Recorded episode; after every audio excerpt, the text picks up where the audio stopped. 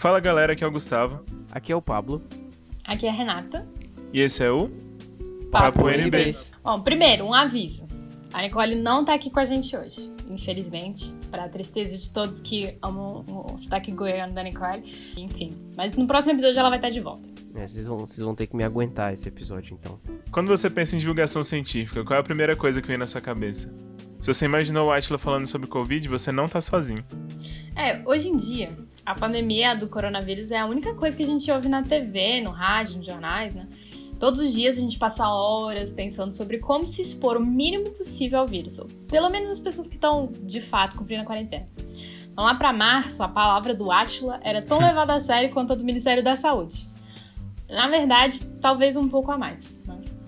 que Ministério da Saúde, né? Agora, em novembro, a gente ouviu algumas pessoas já falando sobre uma pós-pandemia. Outras, outras têm uma visão de que a pós-pandemia começa só quando a vacina sair. O que, que você acha disso? Você acha que para a ciência isso faz sentido? E será que já estamos em outra fase da pandemia? Primeira onda, segunda onda, achatamente curva, lockdown quarentena, imunidade de rebanho. Todas essas são expressões que ficaram no nosso vocabulário, graças ao trabalho da comunicação científica, por meio de jornais e da divulgação científica, pelo trabalho de pessoas que nem o Atila. Atila Yamarino, doutor em microbiologia e divulgador científico, comentou numa live no dia 2 de outubro que já podemos sair de casa, mas com cuidado.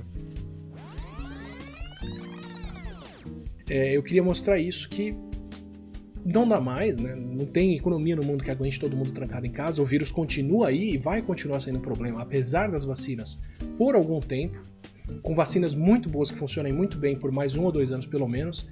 Se as vacinas não funcionarem tão bem por mais tempo ainda, a gente já falou em outras lives aqui. Então vale a gente começar a focar no que são as atividades mais seguras ou mais prioritárias, no que fazer para isso ou não. Faça um bom uso, se você já não viram essas tabelas em outros lugares, mas é isso. E o que mudou? Essa abertura, entre aspas, maior, se deve ao fato de que estamos saindo do pico ou tem mais a ver com questões como economia, né? As pessoas tendo que precisar sair para trabalhar e a nossa própria saúde mental. É, né? Ninguém aguenta ficar em casa completamente trancado desde março, sem perspectiva de acabar. Então as pessoas irão naturalmente retornar a algumas atividades por uma questão econômica, social e psicológica. Isso é natural e compreensível. Nós já estamos há mais de, de nove meses em pandemia. Mas é preciso que isso seja feito com cuidado e, e cautela, o fim de ano que se aproxima com certeza não será o mesmo, não será um fim de ano tradicional. Então é o, é o novo normal, que exige um equilíbrio delicado entre manter o distanciamento social e o isolamento, com o uso de máscaras e, e, a volta ao trabalho, aos cuidados com a saúde, à interação social e ao lazer. Este que você acabou de ouvir é o Augusto Ramos. Ele é pesquisador do Instituto Carlos Chagas. Mas e vocês, amigos? Choif, Gustavo, que, que, como é que vocês estão lidando com isso? Vocês já começaram a fazer umas coisas que vocês não faziam no início da quarentena? É, pois é. Eu já dei uma flexibilização um pouco maior, assim. Uma flexibilizada maior. Que. É, desde, eu, desde o início, estou seguindo direitinho a quarentena, sem, sem nenhuma exceção. Só que agora tá realmente começando a ficar complicado. Então, às vezes, assim, uma vez por mês eu saio para ver uns amigos e só amigos que eu sei que estão seguindo a quarentena e são só situações onde eu sei que não vai ter nenhum problema, sabe? Nenhuma coisa que vai extrapolar, assim. E também, que nem no, com o Gustavo, eu, família também voltou a frequentar aqui em casa e mais coisas do gênero, assim, sabe? Mas tudo tomando cuidado porque também não é para abusar de, de sorte ou de qualquer situação que a gente tem, porque a gente ainda tá na pandemia. Só ir no médico. Eu não, não tava indo no, no início da quarentena, tava evitando ao máximo ir no, no médico, sair pra qualquer, por qualquer razão. É, mas aqui em casa a gente já voltou a fazer tipo, exame de rotina. Me, meus avós voltaram a andar na rua. Mas só essas coisas pequenas. É verdade. É tipo. No, no início eu ficava realmente em casa, sabe? Era coisa de assim, semanas e semanas sem eu. Tipo, eu sou muito branquinha, eu preciso pegar vitamina D, né? Tipo, sem ver sol. Aí agora eu, eu, É, tipo isso, pessoal começou a ter deficiência de vitamina D. Agora eu tô. Eu faço caminhada. Comecei a fazer caminhada e, e eu comecei a ser mais ousada. Tipo, eu moro perto da UNB, então eu faço caminhadas dentro da UNB. E aí, quando não tem ninguém, sabe? Tipo, longe de todo mundo, eu tiro a máscara e sinto o ar fresco na minha cara. Tipo, muito ousado. Uh.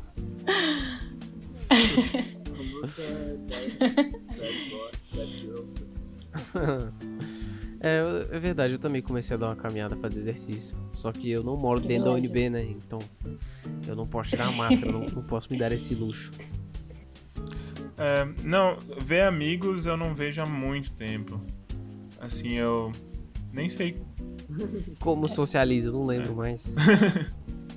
eu não sei mais viver em sociedade, eu acho. Eu já não vejo meus amigos há muito tempo. Pois é, a, a questão da minha flexibilização é 100% saúde mental, sabe? Tava realmente complicado ficar tanto tempo assim em casa, isolado, enfurnado. Porque assim, diferentemente de muitas pessoas que não seguiram a quarentena, é, a gente, assim, pelo menos o pessoal do nosso ciclo, segue desde o início, né? Ficar trancado em casa mesmo, assim, tipo, de verdade. Assim como eu fiz, assim, muitos meses, até, sei lá, agosto. Tava 100% trancado em casa. É difícil, sabe? É realmente difícil. Então acho que às vezes a questão de, de você sair é mais por uma necessidade do que necessariamente uma. Ah, cansei. Cansei, não quero mais. É. é eu, eu, não, eu não iria pra, pra bar, por exemplo. É, não, bar não. não é, a gente não. As poucas vezes que eu vejo amigo não é em bar, não. É tipo na casa de alguém e na casa de alguém que a gente sabe que tá seguindo a quarentena e todo mundo que vai tá seguindo a quarentena também. Aí fica todo mundo de boas. Levar álcool gel coisa tranquila assim, sabe? Bebe o álcool gel, dá aquela é. esterilizada. Esfrega na cara.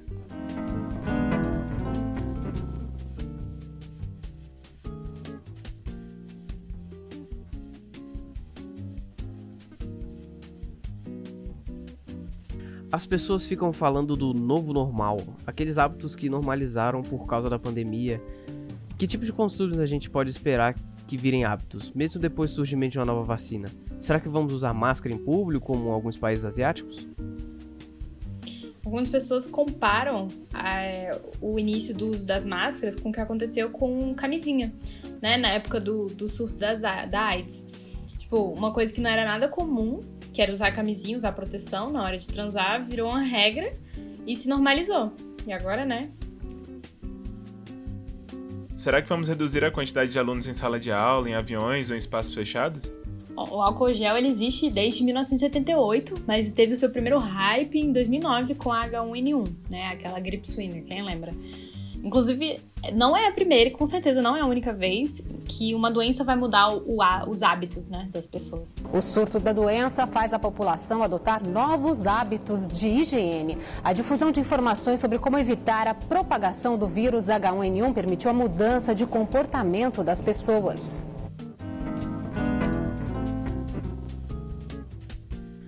Bom, voltando para o presente, o nosso objetivo com essa temporada é mostrar para você na prática como a pesquisa universitária é fundamental e como ela muda a vida das pessoas. No último episódio da primeira temporada, a gente mostrou para você que a UNB não tinha parado, apesar da quarentena e da suspensão do calendário. No último episódio da primeira temporada, a gente mostrou para você que a UNB não tinha parado, apesar da quarentena e da suspensão do calendário acadêmico. O professor Beckman Moraes, do Instituto de Biologia, explicou pra gente como que a UNB foi uma das primeiras universidades do Brasil a sequenciar o genoma do coronavírus. Para quem não lembra, sequenciar o genoma é tipo descobrir todas as características de um ser. Tudo que nos compõe faz a gente ser o que a gente é. O doutor disse que os vírus são bem mais simples que os seres humanos. Então, qual a importância de conhecer o genoma de um vírus? É que, a partir do momento que você conhece o genoma de um vírus, você sabe o que, que esse vírus possui. Então, no caso de um vírus patogênico, como o coronavírus ou como o vírus Zika, a partir do momento que você sequencia o genoma, você descobre quais as informações desse vírus. E a partir do momento que você reconhece a, essa informação, você pode agora escolher alvos de ataque, ou seja, para você evitar que esse vírus cause alguma doença. A pesquisa do Dr. Bergman foi no início da pandemia, lá para março, abril. Em agosto, foi anunciado que a UNB, em parceria com o Hospital Universitário, participariam do estudo para testagem da vacina produzida na China pela empresa Sinovac Biotech. A Coronavac é uma das vacinas mais promissoras que tem por aí. Ela é patrocinada pelo Instituto Butantan, que está realizando os testes da Coronavac no Brasil. Por isso, não há dificuldades no financiamento da pesquisa. O desenvolvimento de uma vacina é sempre um processo muito desafiador. Esse é o professor Gustavo Adolfo Sierra Romero, o diretor da Faculdade de Medicina e o investigador principal do estudo. E na Universidade de Brasília, eh, lançamos mão da experiência que tínhamos no desenvolvimento, da nossa participação no desenvolvimento de uma vacina para dengue, que ainda se encontra em andamento, como ponto de partida para participar deste estudo de desenvolvimento de vacina de Covid. Né? A parceria é com a Fundação Butantan, que coordena o estudo, e essa parceria nós já tínhamos estabelecido com eh, com a Fundação Butantan em relação ao desenvolvimento de uma vacina para dengue. Então, com essa experiência, nós construímos a possibilidade de testar esta vacina contra a Covid. E as dificuldades são as dificuldades inerentes à, à pesquisa clínica, mas felizmente contamos com o Hospital Universitário de Brasília, que é um hospital que se preocupa também com a pesquisa clínica e que certamente colaborou para que nós rapidamente pudéssemos iniciar os trabalhos da vacina de Covid aqui no Distrito Federal. Segundo o professor, todas as vacinas que estão em fase de andamento no Brasil atualmente estão na fase 3 de testes. Mas o que isso significa? Para uma vacina estar pronta para ser distribuída e aplicada na população geral, ela tem que passar por várias fases, que vão da fase 1 até a fase 3 e passar pelo registro pela agência reguladora, no caso do Brasil, a Agência de Vigilância Sanitária, a Anvisa, e a vacina da empresa Sinovac, que está sendo testada aqui no Distrito Federal, se encontra na fase 3 de desenvolvimento.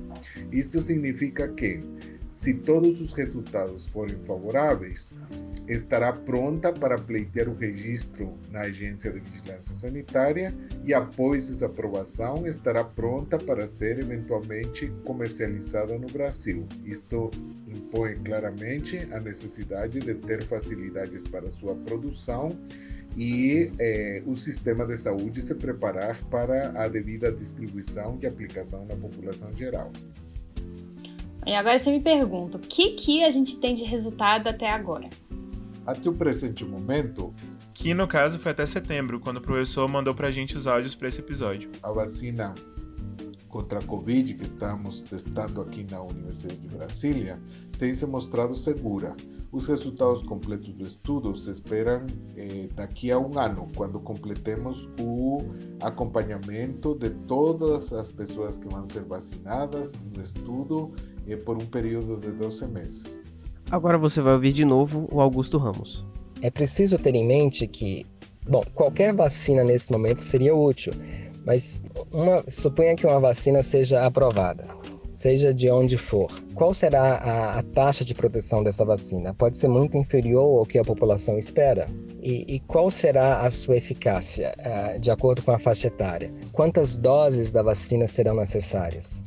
Um, um, ponto importante, por exemplo, a vacina vai impedir a infecção do vírus ou ela apenas vai reduzir a gravidade dos sintomas, ou seja, vai impedir que a doença evolua para quadros mais graves. Então, são todas incertezas que, que ainda existem e para as quais simplesmente não há uma resposta ainda. Deu pra perceber que a gente ainda tem muito chão pelo caminho até chegar na vacina que vai nos libertar desta pandemia. Mas eu sou otimista, não sei vocês. O que, que vocês acham? Tipo assim, eu, eu, eu acompanho um cara no e-mail. Não é nada científico, não, mas é- às vezes a gente precisa de algum, algum tipo de, de mística na nossa vida. Que ele, é, o cara, ele, ele adivinhou várias coisas já na minha vida, tipo um tarólogo assim, só que por e-mail. E ele adivinhou, né? Ele cravou que a pandemia vai acabar em maio. Então, por enquanto, eu sigo firme até maio. Eu, eu, tenho, eu tenho uma expectativa positiva também. Mas eu também não fico me iludindo com certezas. Tipo, ah, não, com certeza. Porque, pô, velho, no início do ano eu tinha certeza de que só iam ser duas semanas de isolamento.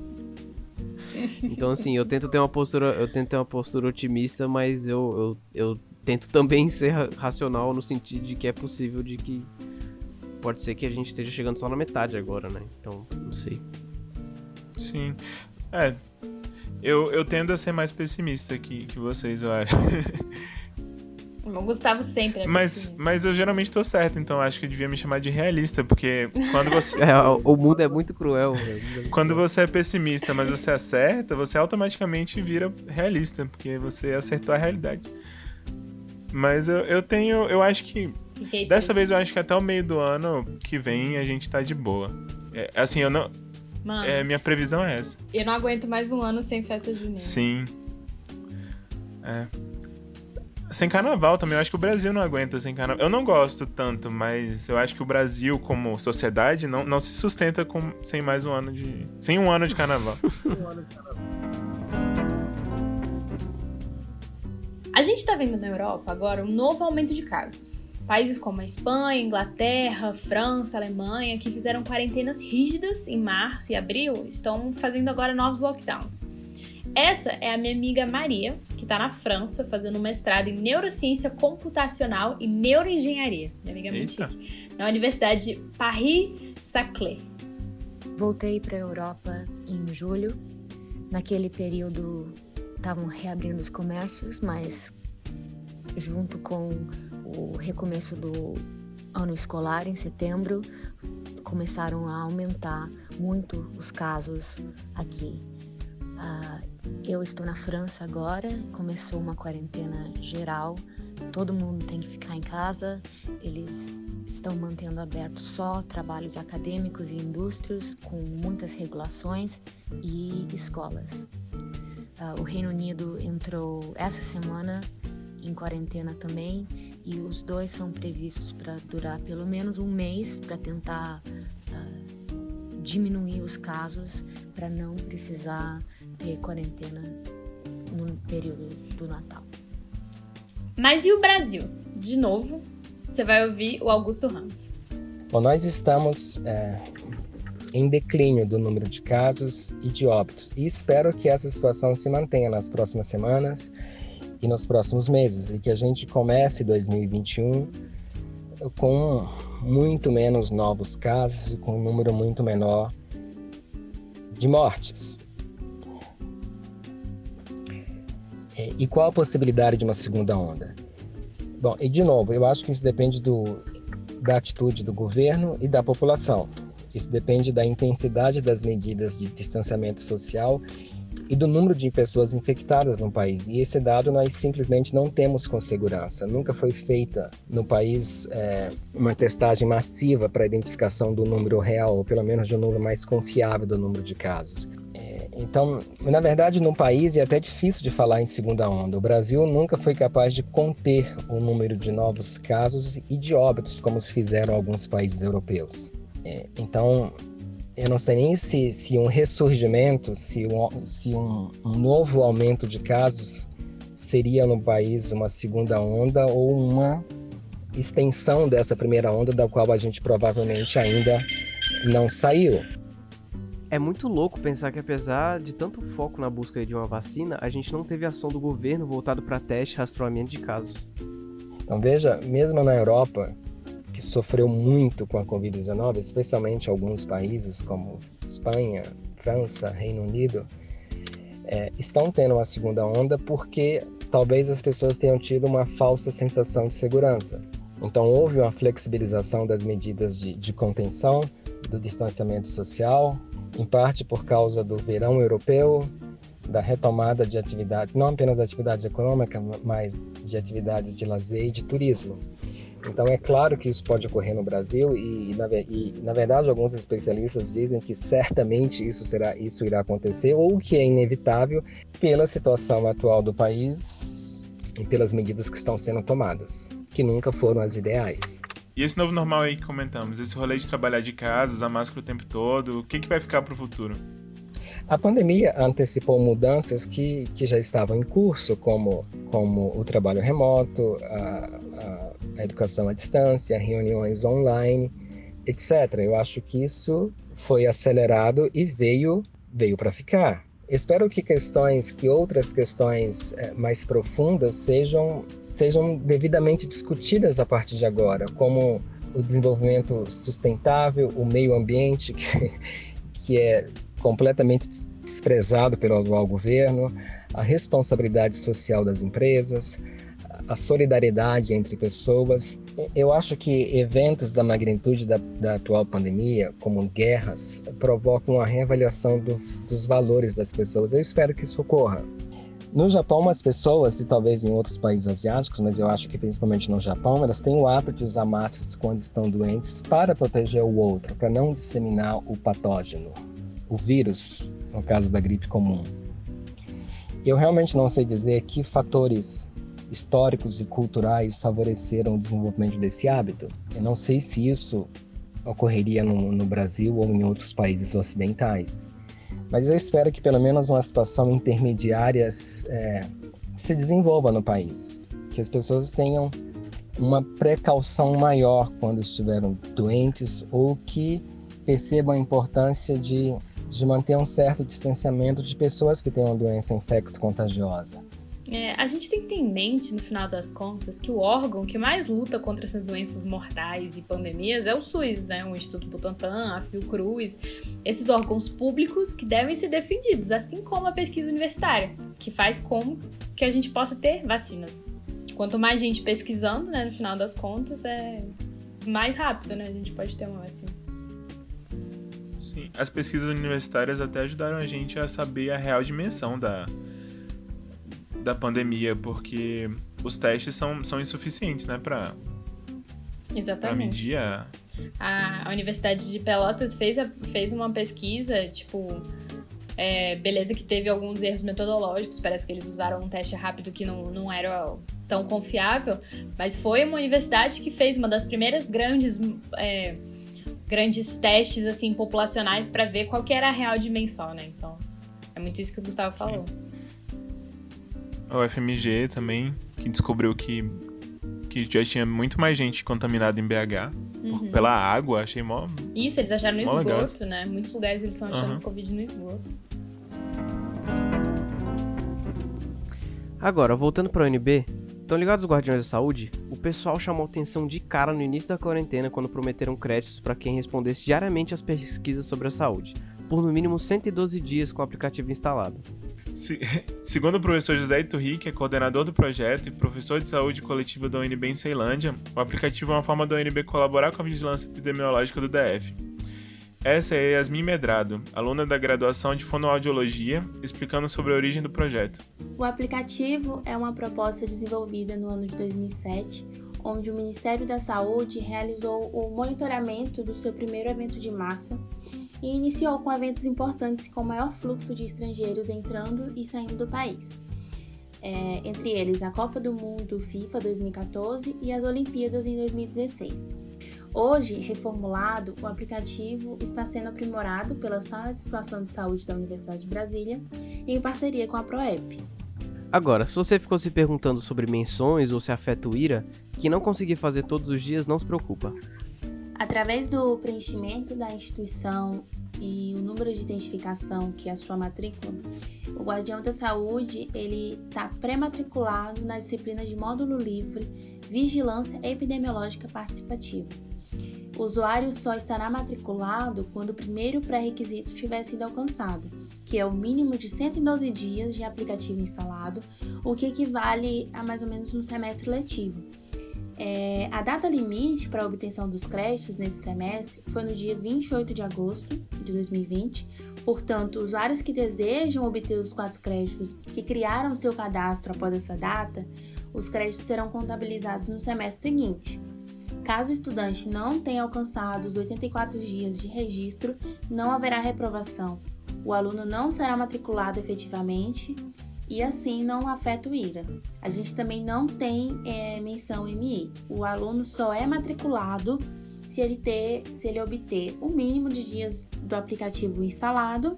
Se você quer saber especificamente sobre menções, então anota aí. O MM é de 84 a 89 dias preenchidos, MS de 90 a 95 dias e SS de 96 dias a 112. Esse foi o episódio de hoje do Papo NBs. Nessa temporada, a gente está falando de por que é importante divulgar a ciência e a pesquisa científica que acontece na universidade, especialmente na UNB. É. O próximo episódio sai daqui a 15 dias. Se tiver gostado, segue a gente no seu agregador de podcasts favorito e no arroba UNBcast. Críticas, comentários, sugestões, tudo na DM. Este episódio usou áudios do Jornal da Gazeta e do canal do YouTube do Atila e Amarino. O Papo NBs é produzido por mim, Gustavo NB. Nossa, eu errei meu nome. Gustavo NB. Eu vou deixar É. desse jeito. Gustavo NB.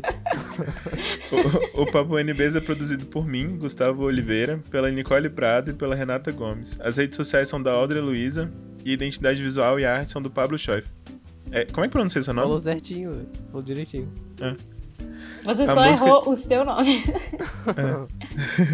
É, a música de abertura é do André Crema. Tchau, até a Tchau. Tchau.